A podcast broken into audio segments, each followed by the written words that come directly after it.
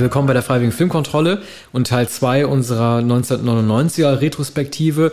Wir beginnen mit äh, einer Stephen King-Verfilmung, dem zweiten Film, äh, den Frank Darabont gedreht hat, nach einem Roman oder einem Fortsetzungsroman, in diesem Fall nämlich äh, The Green Mile.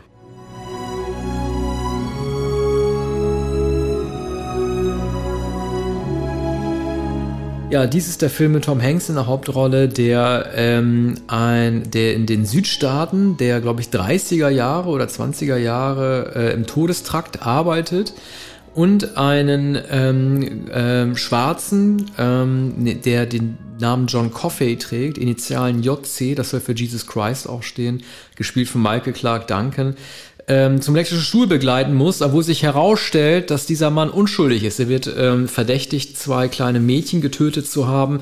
Das stimmt nicht, wie sie später herausstellt, aber die Justiz ist so aufgestellt, dass man unbedingt ähm, diesen schwarzen und auch geistig behinderten Menschen auf dem elektrischen Stuhl sehen will und deswegen ihn als Mörder auch haben möchte. Und Tom Hanks kann dagegen nichts tun. Spike Lee hat sich sehr, sehr aufgeregt über diesen Film. Äh, er, er prägte den Begriff Super Duper Magical Negro. Damit ist gemeint, dass es immer wieder eine schwarze Erlöserfigur benötigt, die über Superkräfte verfügt, so wie zum Beispiel auf Whoopi Goldberg in Ghost, und die im Grunde genommen allerdings eine, keine eigene Funktion darstellt, sondern nur dafür da ist, den weißen anderen Hauptfiguren die Gelegenheit zu geben, als Charakter zu reifen oder daran eine gewisse Art von Erkenntnis, ähm, äh, eine gewisse Art von Erkenntnis zu erlangen, also quasi als Instrument. Und so ein bisschen hat Spike Lee damit auch recht. Stephen King selber hat sich ja äh, versucht zu rechtfertigen für seine Geschichte. Er hat gesagt, er wollte immer mal eine Story über den Old Sparky, also den elektrischen Stuhl, schreiben und das in der amerikanischen Vergangenheit ansiedeln, äh, da musste er halt zu denjenigen Figuren greifen, die im US-Süden halt ähm, in der Regel die Höchststrafe erhalten haben. Das sind amerikanische Schwarze und ähm, die äh, oft auch keine Schulbildung erhalten haben und deshalb auch als zurückgeblieben da, dargestellt werden. Also Stephen King hat sozusagen das als Motiv mit angeführt. Insgesamt ist er doch sehr, sehr biblisch angelegt, dieser Film. Das kann man mögen oder kann man nicht mögen. Ne, es gibt so Sprüche wie, es gibt keinen Unterschied zwischen Errettung und Verdammnis. Wir sind zerbrechlich wie geblasenes Glas. Äh, warum töten wir uns mit Gas und Elektrizität? Das ist alles so ein bisschen äh, schwierig und der Film äh, bezieht auch nicht unbedingt eine Position dafür, ob er sich trotz allem für die Todesstrafe einsetzt oder dagegen, mal abgesehen davon, dass ein Unschuldiger ähm, getötet wird. Auch die Wärter dort, äh, ein Team guter Menschen eigentlich, kann nicht so wirklich Position zum Thema Todesstrafe beziehen. Das ist vielleicht ein bisschen indifferent dargestellt. Äh, Stephen King hat sich immer wieder versucht zu rechtfertigen er hat in seinen Memoiren on Writing, hat, ist er nochmal ganz explizit darauf eingegangen. Er ähm, wehrt sich gegen den Vorwurf einer symbolischen Banalität, gerade was die Initialen JC, Jesus Christ, John Coffey angeht. Und er sagt, Leute, um was geht's hier eigentlich? Ist doch keine Raketenwissenschaft. Ja, aber dafür zaubert doch der, der riesige Schwarze im, äh, hinter Gittern Mäuse aus seinem Mund, ja. oder? Er ist der Beherrscher ja. der Maus. Das immerhin ist mir in Erinnerung geblieben von diesem Film. Ansonsten dachte ich, dass ich die ganze Meile selbst laufen musste, als ich den Film saß. Dabei, war, äh, sah, dabei saß ich ja im Kinosessel. Ja. Äh, also ich, ich bin, ich finde den Film gar nicht mal so schlecht. Man muss sich halt darauf einlassen können, dass er ein, ein Menschenbild hat verkauft in der Zuordnung äh, der Ethnien auch, das vielleicht heute so einfach nicht mehr durch, durchzumachen ist. Ne? Also ich kann mich erinnern, dass der Film sehr positiv besprochen wurde äh, die Geschichte an sich, die war als Fortsetzungsroman bei Stephen King angelegt. Das hat er ja auch deshalb gemacht, weil er selber nicht wollte, dass Leser zuerst die letzte Seite lesen, um das Ende der Story zu lesen, sondern sich von Teil 1 bis 6 so durchhangeln müssen, äh, ohne selber zu wissen, was passiert, so wie er es selber auch nicht wusste. Das schmeichelt King sich aber etwas selbst. okay. Ich wäre froh gewesen, wenn ich die letzten 10 Minuten nur gesehen hätte. Das ist ein äh, wirklich äh, unglaublicher Schwulst. Aber ja, das, das Südstaatenmotiv, man wünscht sich eine andere Südstaatenfigur, Bugs Bunny oder so. Okay, äh, machen wir weiter. Äh, ein Film, den Arne vorstellt. Ich schätze mal, die Musik ist bestimmt von Thomas Newman, anders kann ich es mir gar nicht vorstellen. American Beauty von äh, Sam Mendes, der große Oscar-Abräumer. So ein bisschen was wie äh, die Anti-Fablemans, nur halt nicht von Spielberg gedreht. Ich lese dann mal kurz vor, wer unter anderem alles für den Oscar nominiert gewesen ist. Kevin Spacey, der ihn auch bekommen hat aber auch Russell Crowe für den Insider, Richard Farnsworth für Straight Story. Bei den Frauen war es so, da hat Hilary Swank zum ersten und nicht letzten Mal äh, Annette Benning geschlagen. Das ist ein Phänomen, das gab es bei den Oscars, glaube ich, gar nicht. Sie hat Annette Benning, die hochfavorisierte, nicht einmal, sondern zweimal geschlagen. Hilary Swank bekam ihn für Boys Don't Cry, den wir jetzt in der 90er-Episode nicht vorstellen. Und dann später nochmal für Million Dollar Baby, da war Annette Benning noch, noch nominiert gewesen. Bevor ich an dich übergebe, eins noch ganz kurz. Es gibt eine Szene, in der Tora Birch, die Tochter, sich über die Musik aufregt, die Benning und äh, Spacey beim Abendessen abspielen. Und dann sagt sie, ich kann diese Fahrstuhlmusik nicht mehr ertragen. Und sie sagt das zu dem sehr tollen Lied Bali High. Und da möchte ich mich gegen aussprechen. Bali High ist keine Fahrstuhlmusik. Was ist Barney High? Das ist aus dem Musical. Ich weiß nicht mehr, aus welchem Musical das ist, mhm. aber das ist vor allen Dingen bekannt geworden in der Version von äh, Les Baxter und später ähm, äh, Martin Denny.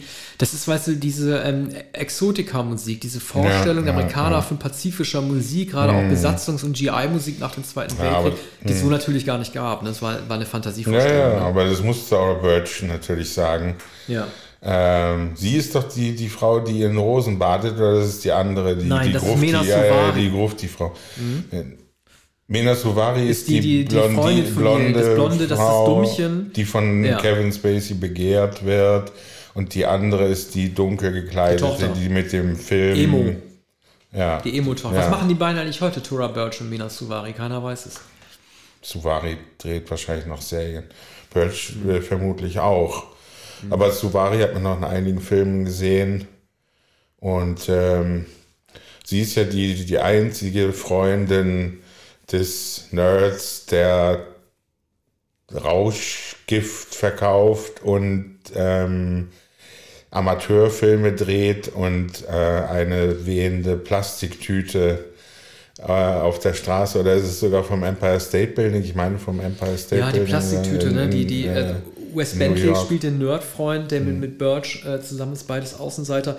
Nur, nur behauptete immer, er will ja die Schönheit der im Wind treibenden Plastiktüte zeigen. Ne? Ja. Das ist genauso wie das Leben ist, mal geht's da, mal da. Mhm. Aber man sieht ja mit der Kamera tatsächlich eben nicht das wahre Leben. Es ist ja immer verfälscht. Das ist man ja sieht Gag. auch die Schönheit nicht. Ne? Ja. Ähm, ja, das ist schon mal problematisch bei dem Film. Ich glaube, bei der Oscarverleihung wurde immer die behende Plastiktüte, aber wahrscheinlich schon in parodistischer Absicht gezeigt. Ne? Ähm, Im Kern geht es aber um, um, um die Ehe eben von Annette Benning und äh, Kevin Spacey, die in einer Sackgasse ist, ja den Liebhaber.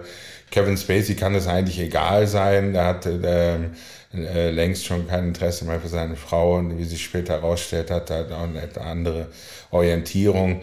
Das ist, ähm, dieser Film ist äh, wunderbar mit den Schauspielern, wie immer bei Sam Mendes, eigentlich ähm, ein Kammerspiel, ein Theaterstück, das äh, ins, ins Kino übertragen wurde. Ne? Es hat man nahezu keine filmischen Ideen, es spielt in den zwei Häusern einer, einer Vorstadt. Man, man sieht Ennui dieser ähm, Vorstadtexistenzen, ähm, die Tochter geht, geht zur Schule, wird Musical inszeniert, die sind Cheerleaders und eine dieser Cheerleader ist äh, Thora Birch, die 15, 16 Jahre alt ist und die wird, wird äh, zur Fantasie von äh, äh, Spacey für eine Weile. Ne? Und, und dieses äh, diese guten alten Tennessee Williams Motive, die allerdings nicht in den amerikanischen Südstaaten spielen, sondern ich meine etwas nördlich, ich habe den Ort nicht äh, im Kopf, aber der wird, wird natürlich auch aus der Vogelperspektive gezeigt. Ne? Das ist äh, Vorort Amerika und man, man sieht überall natürlich die Langeweile. Das ist aber auch der äh, Immobilienmakler und Annette Benning ist, glaube ich, auch so nebenher äh, Maklerin, während sie eigentlich Hausfrau ist und man, man lebt in, in behüteten Verhältnissen. Nur der Vater des Filmfreaks ist nun zufällig auch noch Nazi und hat äh, das alte Porzellan aus, ähm, ähm, aus Hitlers ähm, ähm, Anwesen auf, auf dem Obersalzberg, glaube ich, oder von, von, von Hermann Göring oder so. Ne? Und dann da, da ist äh, das Hakenkreuz, glaube ich, ein, eingraviert. Und, und der Sohn ist entsetzt vor Ekel über, über seinen Vater, der übrigens auch äh, hier sehr gut, aber auch etwas steif dargestellt ist, ne? so, wie man sich eine solche äh, versteinerte äh, Gestalt vorstellt. Also der Film äh, ist eigentlich ähm, vor lauter Klischees, trotzdem sind damals alle begeistert aus dem Kino gekommen. Niemand hat sich gewundert über ungefähr 13 Oscar-Nominierungen oder so. Ich finde es auch ein bisschen äh, überzogen. Also er hätte nicht den äh, verkappten schwulen Mann spielen müssen als Soldat. Ähm, es hätte ausgereicht, ihn als traumatisierten Soldaten zu zeigen.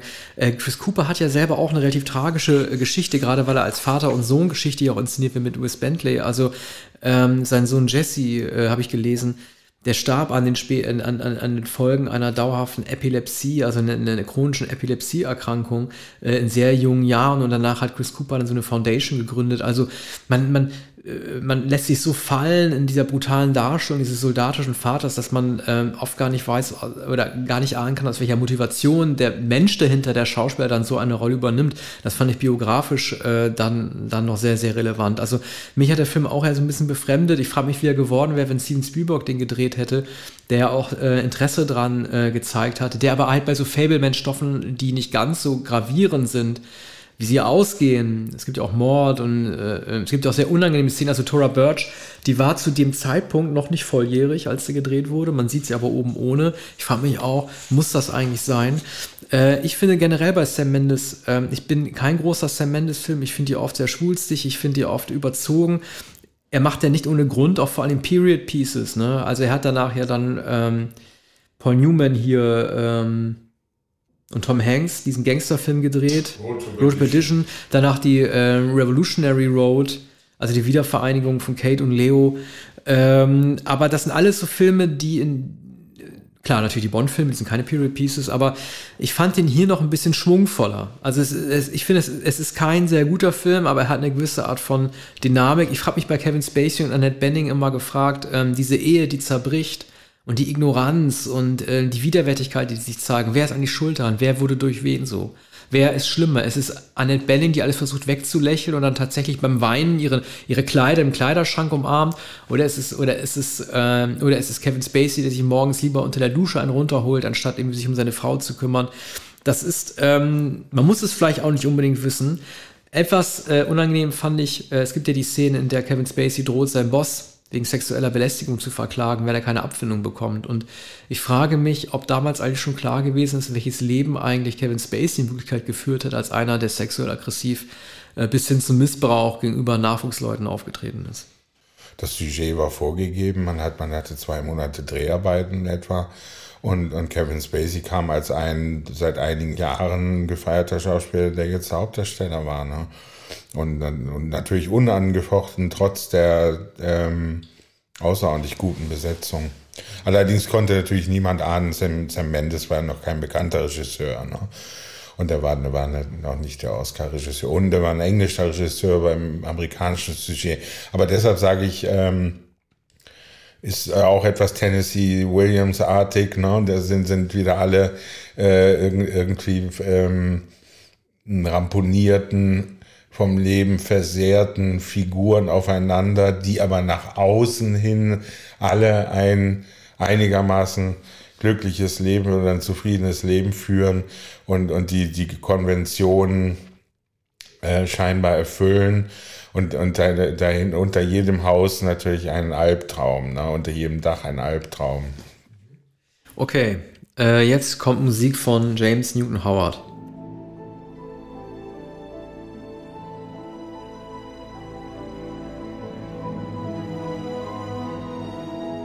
Das war aus ähm, The Sixth Sense, der oft als Debüt von M. Night Shyamalan bezeichnet wird. Es ist nicht sein Debüt, er hat schon ein paar Privatfilme vorher gedreht, ähm, so Selbstfindungstrips ähm, von Indien nach Amerika.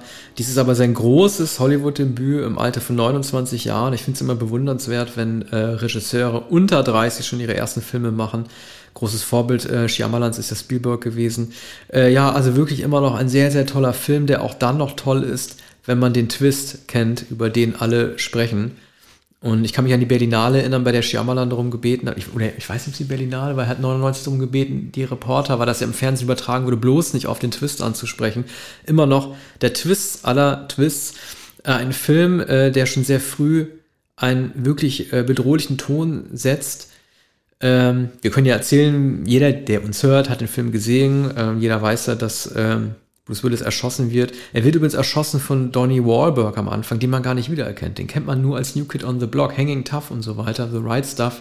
Äh, hier ist er ein abgemagerter ehemaliger Kinderpatient des Psychiaters Bruce Willis, der äh, sich von ihm unbeachtet fühlt, unaustherapiert und ihn deshalb halt äh, umbringt für Bruce Willis eine Rolle. Er ist als Schauspieler limitiert, er ist nicht sehr entwicklungsfähig. Hier hat er vor allen Dingen beschlossen, sich vielleicht das letzte Mal überhaupt nochmal ein Toupet aufzusetzen, weil er so überzeugt war von Shyamalan. Aber er hat, so wie auch Tarantino gefördert hat, mit Pulp Fiction auch Shyamalan, den jungen Shyamalan gefördert und diese Rolle übernommen. Ähm, natürlich, also ähm, als der kleine Cole, ne, gespielt von Haley Joel Osment, als er sagt, also wenn man überhaupt nicht weiß, worum es in dem Film geht, wirklich null Ahnung hat. Man hört zum ersten Mal nach 50 von etwas über 100 Minuten, also der Hälfte, hört man zum ersten Mal den Jungen, dass er sagt, I can see dead people. Da weiß man erst, worum es überhaupt geht. Und dass die Spannung bis dahin so lange gehalten wird. Das ist wirklich meisterhaft. Ne? Und ähm, als ähm, der kleine Cole sagt, I can see dead people, da war der tote Willis schon viermal unter Lebenden in Szenen mit seiner Frau zu sehen, mit Toni Collette auch zu sehen ohne dass es irgendwie ähm, komisch gewirkt dass man sich gefragt hat, wieso reden die nicht miteinander? Also es ist wirklich ganz, ganz, ganz äh, äh, groß zu glauben. Manche Sachen sind ein bisschen komisch. Also äh, Bruce Willis, der nicht weiß, dass er ein Geist ist, fängt dann an, äh, an Geister zu glauben, weil er bei so einem Kassettenrekorder von dem kleinen Jungen so exorzistmäßig den Ton immer lauter dreht und dann zum ersten Mal eine Geisterstimme hört. Das ergibt irgendwie überhaupt keinen Sinn. Ähm, ich finde, der Film hat sehr gruselige Momente, auch wenn eine Szene, die in der Küche mit den sich bewegenden Mobiliar äh, schon sehr an Spielbergs Poltergeist halt angelegt ist. Äh, insgesamt ist der Film natürlich eine Analogie dafür, den Tod so zu akzeptieren, wie er ist und auch tote Menschen im wahrsten Sinne des Wortes in unser Leben zu lassen, zu akzeptieren, dass sie immer Teil unserer selbst bleib, äh, bleiben werden. Äh, die schönste Szene des Films ist natürlich die mit Toni Collette, die durch diesen Film auch entdeckt wurde. Toni Collette ist ein bisschen wie Olivia Colman, sehr alterslos. Sie sieht heute immer noch aus wie damals und sah 1999 aus wie heute. Also äh, das ist ein großer Vorteil von Schauspielerinnen von wie Colette oder Coleman, die sich, die eigentlich immer gleich aussehen. Das wäre eine große Rolle und diese, ich finde von allen Shyamalan äh, Szenen, ich bin der großer Shyamalan-Fan, es ist immer noch die bewegendste, wie sie mit dem kleinen Jungen im Auto sitzt, in diesem Stau und äh, er ihr erklärt, dass er die ganze Zeit tote Menschen sehen kann. Und, und, sie sagt, jetzt hör endlich auf, diesen Quatsch zu erzählen, weil sie hält ihn einfach für jemanden, der einen Schaden hat und kann mit ihm nicht umgehen. Sie denkt, sie ist eine schlechte Mutter, weil er angeblich einen Schaden hat. Und er erklärt, nein, ich habe keinen Schaden, ich kann tote Menschen sehen. Und sie sagt, was redest du denn überhaupt? Und er ihr den Beweis liefert, dass er von ähm, der Großmutter erzählt, die er nicht kennen kann.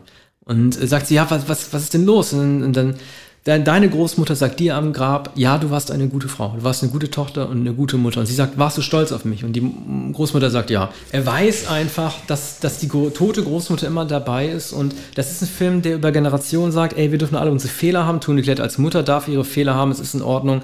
Die Großmutter durfte ihre Fehler haben und er liefert damit den Beweis an sie, dass er tote Menschen sehen kann und dass alles irgendwie in Ordnung ist. Und wenn man irgendwie selber Kinder hat und denkt, man macht so viele Erziehungsfehler, man hat Erziehungsschwächen und man vernachlässigt die nachher. Und wenn man dann äh, diese Kontexte da irgendwie sieht, halt irgendwie, dass äh, es völlig normal ist, dass man Fehler hat und die Verstorbenen vielleicht sagen müssen, schwamm drüber, es ist nun mal so, wie es ist. Ich fand das sehr bewegend und auch sehr beruhigend, ehrlich gesagt. Ja, ich mag keinen Hokuspokus. Außerdem habe ich auch nach 50 Minuten nicht verstanden, worum es geht, als gesagt wurde, es die Dead People. Obwohl ich auch vorher natürlich schon gelesen hatte, dass der, der Schlüsselsatz als die Dead People ist, ist mir überhaupt nicht aufgegangen bis zur allerletzten Sekunde. Wahrscheinlich habe ich es noch nicht mal nach dem Film gemerkt, worum es ging. Also ich finde, wenn man weiß, worum es geht, wenn man es jetzt weiß, ein Film ist dann gut, wenn er sich nicht nur auf seinen Twist verlassen kann. Und dieser Film funktioniert auch als Film, dessen Twist man kennt. Er funktioniert immer noch gut. Man kann ihn immer noch zum zehnten Mal gucken und wissen, worum es geht. Man kann bei Bruce Willis, man kann ganz detektivisch rangehen und denken, ja, in der Szene hätte doch irgendwie der Zuschauer wissen müssen, dass die Frau nicht mit ihm interagiert und äh, die, die, die, den Kälteatem ausstößt und so. Aber nein, das, das ist so nicht. Es ist immer noch ich will nicht sagen, dass es ein perfekter Film ist, aber es ist einfach ein sehr gutes Debüt und ich bin froh, dass ich nochmal gucken konnte für diese Folge. Kommen wir zum nächsten Film, und zwar Stanley Kubricks Eyes Wide Shut.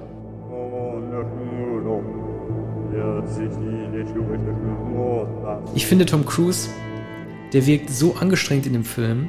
Also man merkt richtig, wie er versucht, äh, Take Nummer 100 diesmal richtig zu machen für Kubrick, als müsste er permanent Regieanweisungen befolgen, statt wirklich zu Schauspielern, um bloß keine Fehler machen. Es gibt übrigens, äh, wir hatten hier über True Lies gesprochen. Am Anfang gibt es da so eine Tanzszene im Saal, in der Jamie Lee Curtis und, oder am Ende, in der Jamie Lee Curtis und Schwarzenegger so eng, eng umschwommen tanzen. Und ähm, da fragt Curtis äh, Schwarzenegger, do you like the period? Und sagt Schwarzenegger, I adore it. Und hier gibt es die exakte Kopie. Ich weiß ob Kubrick diesen Cameron-Film gesehen hat, aber da tanzt Kid, äh, Kidman mit ähm, äh, Sky Moore. Und da kommt der gleiche Satz, do you like the period? Und dann sagt sie, I adore it. Übrigens trägt Sky Dumont den sehr schönen Rollnamen Sandor Scharwost. Und Sky Dumont darf man nicht vergessen, darf nicht nur jetzt in seiner Filmografie notieren, dass er mit gedreht hat, sondern er hat ja auch in Otto der Film mitgemacht, in Schuh des Manitou, den über lange Zeit zwei erfolgreichsten deutschen Filme aller Zeiten. Hut ab vor Sky Dumont. Ähm, er und Sidney Pollack sind auch das Beste am Film. Man, man hat damals gesagt, ja, Cruz hat vollkommen überspielt, eine sterile Darstellung, verkrampft, äh, während äh, Kidman ähm, gelobt wurde für ihre Darstellung, die sicher auch sehr angestrengt war. Ne? Diese Szenen, äh, wo sie bei beide im Bett sitzen, oder diesem, er sitzt auf dem Bett, glaube ich, und sie sitzt davor. Und so, die, diese, die, dieser lange, lange Schnitzler-Dialog ist unglaublich quälend, aber nicht so quälend wie die Szenen dann später mit den Mönchen und ähm, die, die, die, diesen schrecklichen Kopulationen. Dauert auch ungefähr 45 Minuten. Erst das Ritual, dann die Kopulation und mit den, mit den Masken und so. Und, und, und ein un, unglaublicher Firlefanz. Ich finde, ich finde halt, dass die beiden ein Paar sind im wahren Leben. Cruz und, äh, Cruz und Kidman. Das überträgt sich gar nicht auf die Leinwand. Ich finde, die spielen auch beide, nachdem sie Gras geraucht haben, diese Drogenszenen auch ja. irgendwie nicht gut. Ja. Die verhören sich zu gegenseitig wie im Scientology-Auditing, habe ich die ganze Zeit gedacht. Also ja. Cruz weiß, wo, weiß, worum es geht. Ich finde, das große Problem der Beziehung ist einfach, ähm, dass sie kommt grundlegend nicht damit klar, dass er ein Frauenarzt ist und sie selber ist als Figur überhaupt nicht interessant. Sie macht mir die Hausaufgaben der Kinder. Sie ist eigentlich nur eine Mutter. Also äh, das, was beide zu verlieren haben. Sie flüchtet sich ja in diese Fantasie mit dem Seemann, mit dem sie geschlafen hätte. Das ist ein klassisches Frau-Mann, also ein tradiertes Rollenbild, das zu Schnitzlers Zeiten eine Rolle gespielt hat, von dem aber Kubrick hätte wissen müssen, dass es 99 ja. nicht mehr gut ist. Äh, Schnitzlers Motiv und das entscheidende Motiv ist tatsächlich dieser Matrose, ist die Eifersucht. Es ist eine Eifersuchtsgeschichte, es ist eine Novelle, eine kurz, kurze ähm, kurzer ja, Novelle eben so. Kein langes Buch und äh, mehr oder weniger eine Erzählung. Damals wurde nach der Pressevorführung das, ähm, das, das, das äh, schmale Band, schmale Buch auch ähm, äh, ausgeteilt. Ne? Durfte jeder mit nach Hause nehmen und dann mal das lesen, was Kubrick eigentlich nicht verfilmt hat. Und ähm, er hat viel hinzuerfunden, er hat, hat so lange daran äh, darüber nachgedacht und ähm, und ist dann so artifiziell gefilmt. Unter anderem wurde zwischendurch Harvey Keitel äh, entlassen. Meine Theorie ist ja, dass es daran liegt, dass, dass sowohl Kubrick eher klein gewachsen ist, Tom Cruise und Keitel auch. Mhm. Das hätte komisch ausgesehen. Ja, äh, aber äh, Keitel hat hier natürlich Glück gehabt. Ne? Das wusste er damals noch nicht. Ja. Dass ähm, er nicht in dem Film ist. Also wie gesagt, ich bleibe dabei, ähm, Tom Cruise hatte keine Ahnung 100 Takes gemacht und er spielt trotzdem in Magnolia, bei dem wir noch sprechen werden, deutlich besser. Äh, beide, eigentlich Grunde genommen seine schauspielerischen Höhepunkte, also für Kubrick hat das Engagement, von Kubrick engagiert worden zu sein, sein biografischer Höhepunkt. Sein schauspielerischer ist wahrscheinlich äh, Magnolia. Todd Field dürfen wir nicht vergessen, die als Pianist zu singen, später als, als Regisseur vor allen Dingen von sich reden machte. Zu der Musik, ne? Äh, Im Trailer wurde damals Baby Did a Bad Bad Thing eingespielt von Chris Isaac. Äh, später gibt es noch in dieser Villa zu Strangers in the Night. Also ich bleibe dabei, ich habe es ja bei Lost Highway schon gesagt, David Lynch hat ja da auch schon Tarantino nachgeeifert. Musik, die zu viel Handlung erklärt, das finde ich nicht gut. Gerade bei Songs. Ich finde, das macht man nicht. Das, das nimmt eher was weg, anstatt das. Quatsch. Kubrick hatte ja seit 1949 keine Musik mehr gehört. Ja, vielleicht können wir über die Inszenierung äh, New Yorks nochmal reden. Äh, es wurde ja alles in Pinewood Studios in London nach. Ja, und hier sieht man es auch. Genau. Ne? Man sieht Mehr es. Mehr als bei, bei Hitchcock. Ja, ja, ich finde das nicht gut. Dieser schwarze Nachthimmel, der nach Studio aussieht und nicht nach New York. Vielleicht wollte er es ja so, so surreal machen lassen. Das weiß ich nicht. Es gibt ja auch viele Sachen, was da in einer Nacht passiert, was Tom Cruise da mitmacht. Kostümverleih, Villa, Prostituierte. Das kann alles nicht in einer Nacht passieren. Das ist für eine Nacht viel zu lang. Das ist Quatsch. Ja, man, man denkt auch, man, man sei in den albernen Mummenschanz eine, eines Studentenfilms geraten, wenn man ja. das sieht. Ne? Überall sind Glühlampen. Ähm, Jede ja. Wohnung ist durch Glühlampen erhellt. Das sieht nicht schlecht aus, ergibt aber keinen Sinn. Ähm, es ist, ähm, also, diese, ähm, diese Villenszene, ne? Ich weiß nicht, ob es der erste Film ist oder der erste Film dieser Ära, äh, ob es das vorher schon aufgegeben habe, diese Geheimgesellschaften. Ich musste mal, es gibt ja diese, kann man auch auf Google Bilder nachsehen oder man kann auch Artikel übrigens. Es gab ja so eine Rothschild-Schlossparty 1972 oder 73 für die Salvador Dali, die äh, Kostümfalle, äh, die, die, die, die Ausstattung der Kostüme und das Design der Kostüme, äh, der, der Kostüme äh, übernommen hat. Ich weiß nicht, ob Kubrick sich davon hat inspirieren lassen, aber es gab tatsächlich so Kostümpartys. Das waren wahrscheinlich keine Sexpartys, aber es gab diese Geheimgesellschaften und das war um 1999 herum ein relativ neues Thema, kann ich mich dran erinnern. Um 1899. 1800, ja, oder 17, genau. 17, wahrscheinlich 1899. Um 1799 ja. als, ja. Äh, oder äh, bei, bei, bei Mozart, da waren die Freimaurer noch aktuell. Ne? Ja.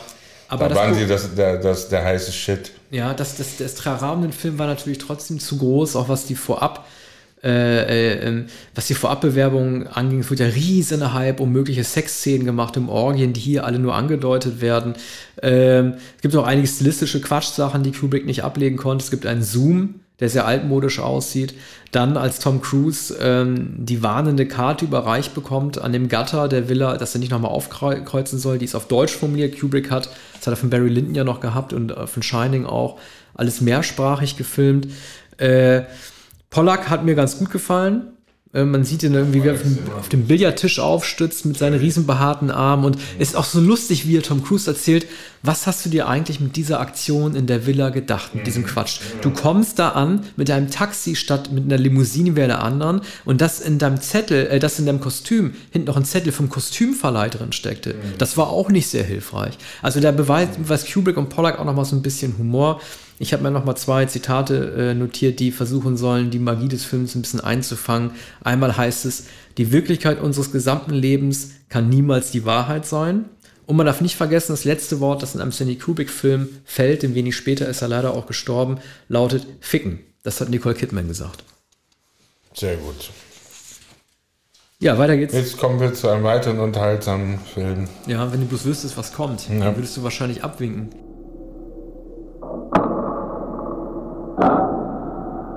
Blair Witch Project. Also ich bin ja großer Blair Witch Project Fan, zumindest von Teil 1 und generell von Found Footage.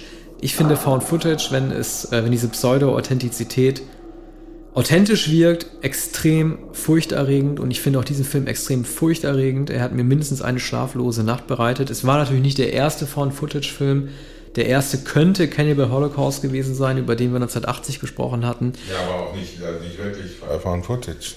Nein, nein, also inszenierte, ja, ja. Ne? also äh, als Genre, Found Footage, mhm. als Spielfilmgenre. Ja. Ähm, worum es eigentlich geht, und das überhört man, weil die alle so schnell sprechen in diesem VHS-Film, wird in Minute 6, habe ich mir rausgeschrieben, schon erkannt, nämlich, dass es diese Geschichte um einen Mord, um, um, um, um eine Hexe geht, bei denen sich während das eine Kind getötet wird, das andere in die Ecke stellen muss. So endet der Film ja auch. Ne? Das wird inmitten einer hastigen Montage erzählt, bei der man eigentlich kaum zuhört. Ne? Gemischt in so ablenkende Hexenerzählung. Das Interessante ist hier in der Erzählung, dass es losgeht mit einer Mystery-Erzählung über die Blair Witch. Und das wird tatsächlich dann in der Realität zu einer Geschichte über einen Serienmörder. Normalerweise ist das umgekehrt. Man kriegt normalerweise Geschichten, mit denen es um Mörder geht, die wirklich etwas äh, hyper, hyperrealistisches oder, oder was, was, was surrealistisches an sich haben und ins Mystische gehen. Hier hast du tatsächlich eine umgekehrte Erzählung. Das Lustige ist, die Schauspieler treten derart authentisch auf, dass keiner von denen danach eine Karriere hingelegt hat. ja. ja, ja, es sind einfach Amateure und auch das Dauergekreische der Frau, das dann irgendwann eintritt, das war in ihrer Rolle eigentlich auch nicht angelegt. Das war auch eine Überraschung. Ja, dieser Killer, dieser Blair Witch Killer macht sich also sehr große Mühe, diese drei Studenten, deren Film später gefunden wird, mit diesen Stöckern da zu terrorisieren. Er legt, anders als bei Straight Story, wo das halt die Familie darstellen soll, das Bundle der, der Stöcker, hier die vor dem Zelteingang, um die schön fertig zu machen. Ähm, der Twist am Ende ist natürlich übrigens wirklich sehr, sehr schlimm. Echter Horror, schlimmer als das Märchen. Äh, ein, abgesehen davon ein Found-Footage-Film ohne Jumpscare, das muss man auch nochmal betonen. Es gibt praktisch gar niemanden, der ins Bild springt oder so. Das ist sehr selten für Found-Footage-Filme und für Horrorfilme generell. Ähm, den Mörder sieht man kein einziges Mal. Und wenn man mal ans Jahr 1999 denkt, Stichwort Frühphase des Internet, ähm, die haben damals schon versucht, so eine virale Werbeaktion zu machen, die Filme-Leute. Die haben irgendwie so Seiten angelegt im Netz über das angebliche Blair Witch Project, also so getan, als gäbe es diese drei Studenten wirklich, die so einen Film finanzieren wollten mit ihrer Kamera in den, Hölz, äh, äh, in den Wäldern, um dann dort irgendwie diesen Film zu drehen, als hätte es sie wirklich gegeben. Und wenn man so Filmmechanismen nicht wirklich versteht oder Netz, virale Netzmechanismen, konnte man wirklich glauben, dass es ein gefundener Film ist. Also ich finde, ein ganz, ganz toller Film und zu Recht auch gemessen an einem geringen Produktionsbudget einer der erfolgreichsten Filme aller Zeiten. Die Geschichte um den Film hat mich damals mehr interessiert als der Film selbst. Als ich den Film dann sah äh, und der mich so gequält hat, dachte ich, ich hätte es bei der Produktionsgeschichte belassen sollen, bei, bei allem, was darum erzählt wurde. Gibt einfach nichts besser als wackelnde Kamera, VHS und Glimmern und dabei jemanden, der schreit und etwas, das man nicht eindeutig sieht. Das ist, äh, so hat Cannibal Holocaust ja gar nicht gearbeitet. Der hat ja einfach alles eins zu eins gezeigt und in bestem Licht, aber das ist ja ein Film der Auslassung hier, den man sieht. Und das haben ja spätere Sachen wie Cloverfield, Wreck, Paranormal Activity, Diary of the Dead, all die Filme, die 2007 kamen, die haben das alle nicht so gut gemacht wie Blair Witch Project. Diese Filme kenne ich nicht. Also das waren Nachfolgefilme oder so waren epigonale. Ja, das sind jetzt Filme. erstaunlicherweise vier äh, von Footage-Filme, die alle 2007 mhm. kamen. Cloverfield, J.J. Abrams. Hatten sie es dann verarbeitet nach, ja. nach, nach sieben, acht Jahren. Dann äh, der sehr, sehr gruselige Paranormal Activity und äh, Wreck, ich glaube ein spanischer Zombie-Film. Äh, die kamen alle im selben Jahr, 2007, und die waren alle, also die waren, also Paranormal Activity war sehr gut, aber alle nicht so gut wie Blair Witch Project. Mhm. Gut, dann kommen wir jetzt. Ein Pionierfilm. Jetzt ja. kommen wir zu einem unbesprechbaren Film, wahrscheinlich Magnolia, oder? Ja, den kann man auch gut besprechen. Oder welchen möchtest du? Ja, du kannst entweder, du, du hast ja noch zwei, ich habe noch einen, du kannst entweder Insider machen oder Magnolia. Lass uns doch Insider zuerst machen, der ist wahrscheinlich schneller.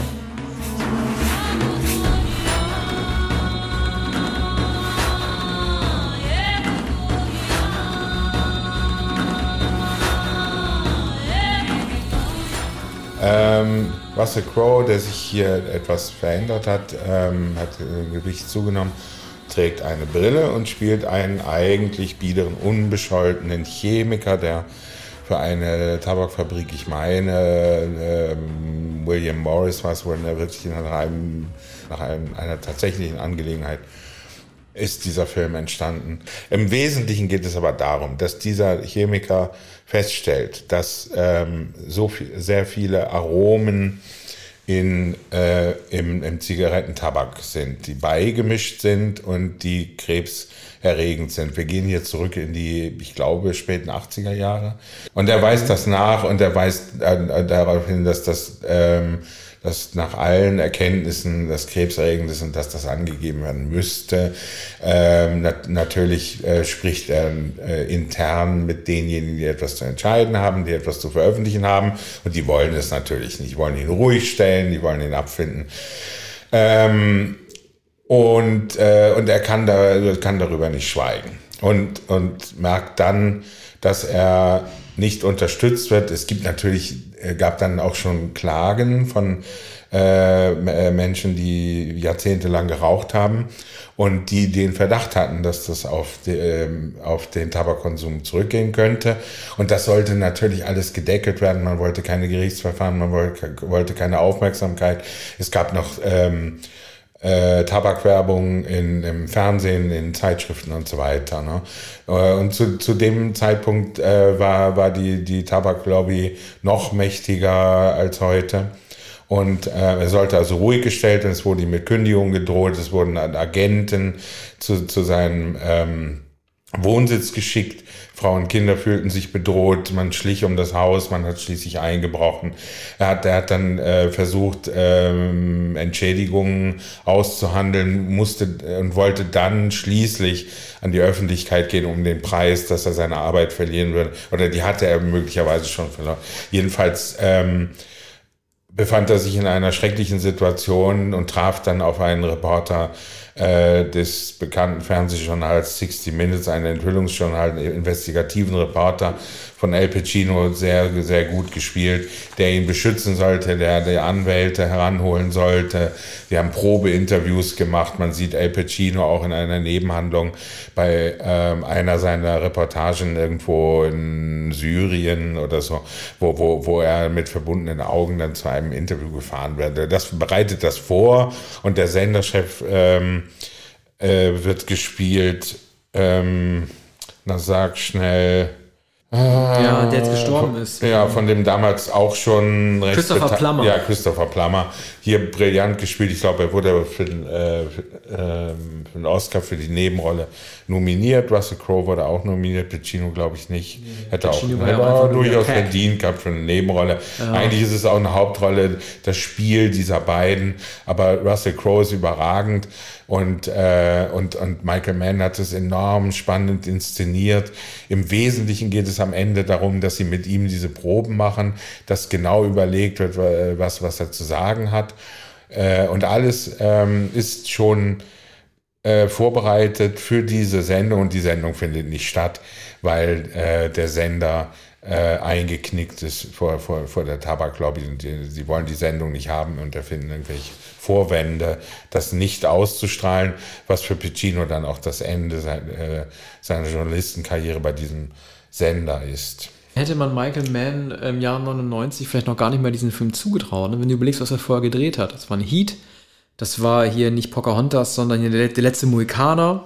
Er ist eigentlich ein Actionman gewesen, der auch, der natürlich Drama kann, und äh, selbst die Sachen, in denen es hier um Spannung geht, nämlich wenn Jeffrey Wygans Haus, also die Figur von Russell Crowe, da observiert wird oder terrorisiert wird von, von den Tabakleuten, das ist, das ist wie Action, in der niemand stirbt. Das ist sehr gut gemacht. Also ich finde diese Szene, in der Russell Crowe diese Golfabschläge macht mhm. und dann beobachtet wir von einem dieser Tabakleute, die dasselbe machen, mhm. im Dunkeln die ganzen Golfbälle und diese, die, die wenigen Scheinwerfer, das ist sehr, sehr atmosphärisch. Also ich finde, dass Michael Mann hier wirklich extrem gereift ist als einer, der einen Film gedreht hat, in dem keiner getötet wird. Ne? Er wird ja auch damit beworben, der Film, dass im ganzen Film keine einzige Zigarette geraucht wird. Es ist also keine Zigarette beim Rauchen zu sehen. So wichtig war das Anliegen. Ist auch nicht nötig, denn äh, Russell Crowe ist nicht Raucher ja. äh, als Chemiker. Äh, ich finde ehrlich Pacino gesagt, raucht aber auch nicht. Ich finde jetzt Pacino als Action-Reporter, ich finde ehrlich gesagt, das ist der einzige Schwachpunkt, weil er wirkt auf mich wie halt ein, ein Pacino, der so ein äh, Action-Reporter spielt, der in Kriegsgebieten im Einsatz ist und ständig sein Leben riskiert. Er ist da so ein bisschen der, der Mansche, der einfach immer lauter redet. Ich weiß nicht, ob man nicht vielleicht eine ruhigere Rolle Gut, man muss den Kontrast zwischen beiden herrschen, oh. ich kann das schon verstehen. Er steht ja einmal in der Brandung und ja. telefoniert mit einem noch ziemlich frühen Mobiltelefon. Heute wissen wir alle, nicht nur, dass Rauchen süchtig macht, sondern wir wissen auch alle, dass die Tabakindustrie mit Absicht Stoffe hinzugefügt hat, damit wir süchtig werden. Ich erinnere mich daran, ähm, es gab, ich weiß nicht, ob es den Flohmarkt noch gibt, äh, in der Museumsinsel in, äh, in, in Berlin. Da ähm, gab es mal einen, der hat alle Spiegelhefte verkauft. Und ähm, also alle, die es überhaupt gab. Und dann habe ich dann da herausgefunden, weil es nämlich eine gab, die exakt auf meinen Geburtstag datiert hat, dass ich an einem Montag geboren wurde, weil das Spiegel immer am Montag erschienen ist damals. Und äh, meine Geburtstagsausgabe 75, die titelte darauf eine Zigarette zu sehen, die titelte mit der Frage 1975, ist Rauchen ungesund? Fragezeichen.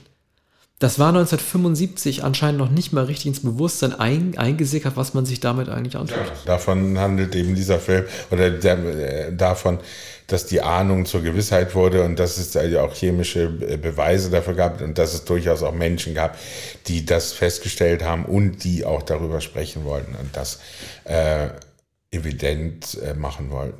Äh, dann kommen wir jetzt zu meinem letzten äh, Film, den vorletzten insgesamt. Einen, den viele für den wichtigsten des Jahres halten. Und wir spielen dazu die Pixies ein. Where is my mind?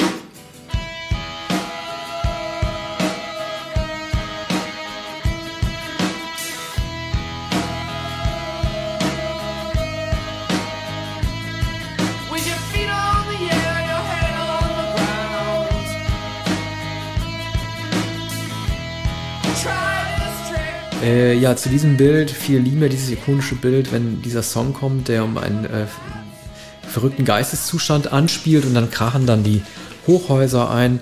So ganz passt der Song nicht, denn, äh, denn Black Francis singt darin ja äh, davon, wie er durch einen Fluss in der Karibik schwimmt und die verrücktesten Tiere sieht und deshalb sich fragt, ob er verrückt geworden ist. Also es hat nicht, passt nicht so ganz. Die Songzeile, Choruszeile, Where's My Mind passt natürlich, aber der Rest des äh, Songs nicht so ganz. Das war mir als Pixies-Fan auch wichtig mal zu sagen. Äh, es gibt ja die chinesische Version des Films, die so ein bisschen äh, rund ging. Chuck Palahniuk, der Autor der Vorlage, hat sich dazu auch geäußert. Äh, es geht ja subversiv darum, dass jemand den Staat stürzt äh, durch einen Geheimbund. Das konnten die Chinesen so ähm, in der Ausstrahlung nicht stehen lassen. Die haben am Ende nochmal so eine Titlecard eingeblendet, in der sie klargestellt haben, dieser kranke Mann wurde eingewiesen und es wurde, äh, er wurde behandelt und er ist jetzt kein böser Rebell mehr, der das Land stürzen will. Das wurde so eingeblendet als Texttafel und da hat natürlich Planiac, ich weiß nicht, ob David Fincher sich geäußert hat, sonst ja keiner, irgendwie gesagt, naja, ganz so war es natürlich nicht. Dieser Film spielt natürlich, oder er wird als prophetisch betrachtet, weil er das Thema, das heute allgegenwärtig ist, vorweggenommen haben soll, nämlich das der toxischen Männlichkeit, ähm, der äh, eher rechts, politisch rechtsgerichteten Leute, äh, Anhänger von Jordan Peterson, also die, die Leute, die ähm, ihre Stimme erheben wollen, weil sie sich als Mann untergebuttert fühlen, ihre Männlichkeit untergebuttert fühlen. So ganz kann ich es nicht nachvollziehen, weil es gibt einen Widerspruch. Äh, die Figur des Edward Norton oder sein alter Ego Brad Pitt, das sind keine Incels und das sind auch keine Frauenhasser. Das sind eigentlich Leute, die theoretisch begünstigt sind. Sie sind Anführer, die anderen Leuten Stärke verleihen. Also hier gibt es vielleicht den Widerspruch in der Tatsache, dass wirklich alle Leute, die diesem Fight Club, in dem man sich gegenseitig der Männlichkeit versichert, dass das alle Schwächlinge seien. Das stimmt so eigentlich nicht. Ja, Meatloaf ist schon schwer gebeutelt, ne? Meatloaf ist schwer Film. gebeutelt, ja, ja, der nimmt ja diese Krebsmedikamente. In der Selbsthilfegruppe da. Ja, aber Schön. ich finde ja, also ich finde Helena Bonham Carter, mich regt die wirklich auf. Also ich frage mich, wie viel Schaden muss sie für sich selbst durch Room with a View oder andere von diesen zeitgenössischen britischen Filmen genommen haben, dass sie jetzt immer nur noch solche Rollen annimmt, in denen sie so die Gothic-Braut spielt. Diese Tim Burton. Ich weiß nicht, ob Tim Burton, ihr Ehemann, sie da irgendwie so hingebracht hat. Mich hat schon geärgert, dass sie in The Crown ist das Anne oder Margaret? Sie spielt Margaret, ne? Margaret, ja. ja, Vanessa Kirby viel besser und aber nein, für die nächste Staffel muss sich Helena Bonham Carter wieder ins Spiel bringen. Die spielt immer gleich. Mir geht die einfach total auf den Sack. Naja, da braucht es eine exaltierte und etwas ältere Frau und da kommt natürlich bei einer britischen Serie immer Helena Bonham Carter, ne? Ja. Seit 1984 oder so. Aber zwischendurch war eben äh, Tim Burton und, und äh, die Gothic-Braut äh, hat sie ja auch immer gut gegeben. Hier mhm. passt sie natürlich überhaupt nicht. Aber das ist ja nun auch schon wieder 24 Jahre her. Ja, der Film ist ja auch neben ähm, The Sixth Sense äh, derjenige mit dem großen Twist. Das eingebildete zweite Ich ist natürlich immer mehr zum Standard geworden. Ich musste da gerade an Vinyl denken, an die Serie, die, die HBO-Serie, die relativ schnell eingestellt wurde. Das war natürlich damals schon eine große Überraschung. Allerdings äh, einfacher zu erkennen als jetzt äh, der tote Bruce Willis, fand ich. Ich erinnere mich auch, dass ich damals mit einem Freund geguckt habe, der die Theorie eigentlich relativ schnell geäußert hat. Ja, also wie gesagt, ein Film, der damals gefloppt ist, äh, der auch gut ist, der, der, der sehr einflussreich äh, gewesen ist, auch in der Montage von äh, fantastischen Szenen. Ich erinnere nur mal an diese Ikea-Momente, in denen Edward Norton sich vorstellt, wie wir alle so formatiert unser Leben leben, anstatt irgendwie zu erkennen, worum es wirklich gehen sollte. Ich glaube, dass ich Leute aus verschiedenen Gründen von diesem Film angesprochen werden können. Also sowohl die untergebutterten Männer, auf die nie äh, Frauen einen Blick geworfen haben können, fühlen halt irgendwie, worum es geht, als auch diejenigen, die einfach einen gut gemachten David Fincher-Film sehen wollen. Danach hat er aber eine lange Pause gemacht. Bis zu Panic Room sind, glaube ich, sechs Jahre vergangen. Also die Angebote sind danach nicht auf ihn eingeprasselt. Obwohl der Film natürlich ähm, äh, viel, viel besprochen wurde. Man hat ähm, von vielen Menschen gehört, dass sie den Film gesehen haben. Man hat auch gehört, dass sie äh, sehr beeindruckt waren äh, von dem Film. Because one is the loneliest number that you'll ever tell. Kommen wir zum nächsten Film, P.T. Andersons Magnolia.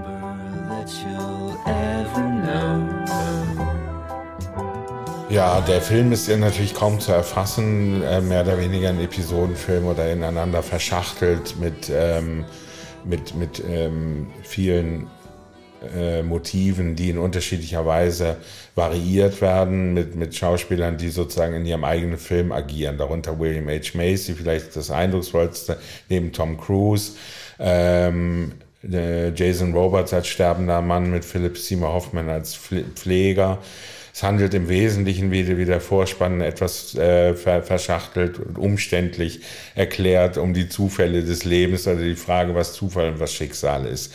Paul Thomas Anderson hat, ist, glaube ich, sein dritter oder vierter Film.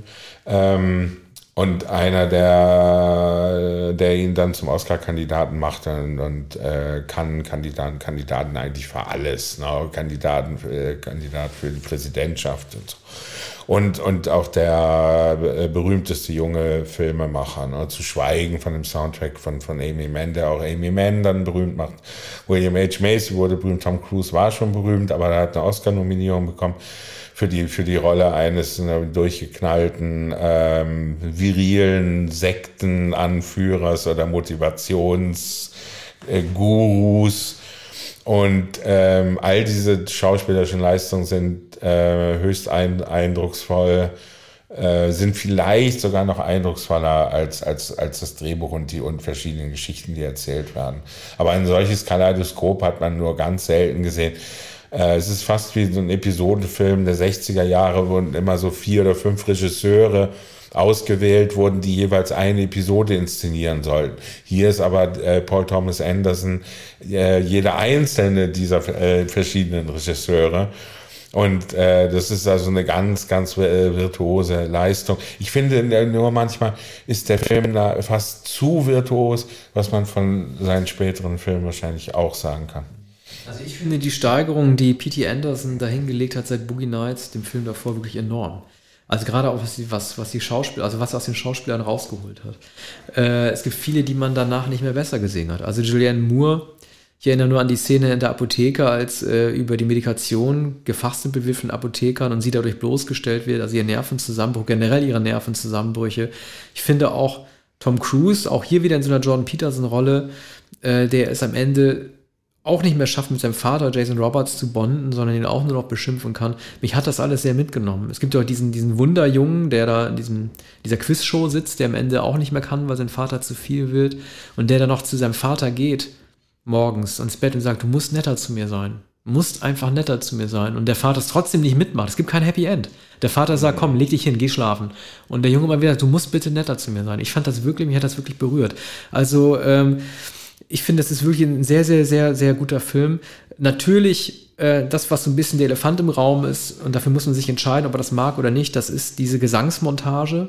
Die finde ich generell nicht gut, wenn Charaktere, die der Zufall verbunden hat, so wie das am Anfang gezeigt wird, durch ein gemeinsames Musicalstück.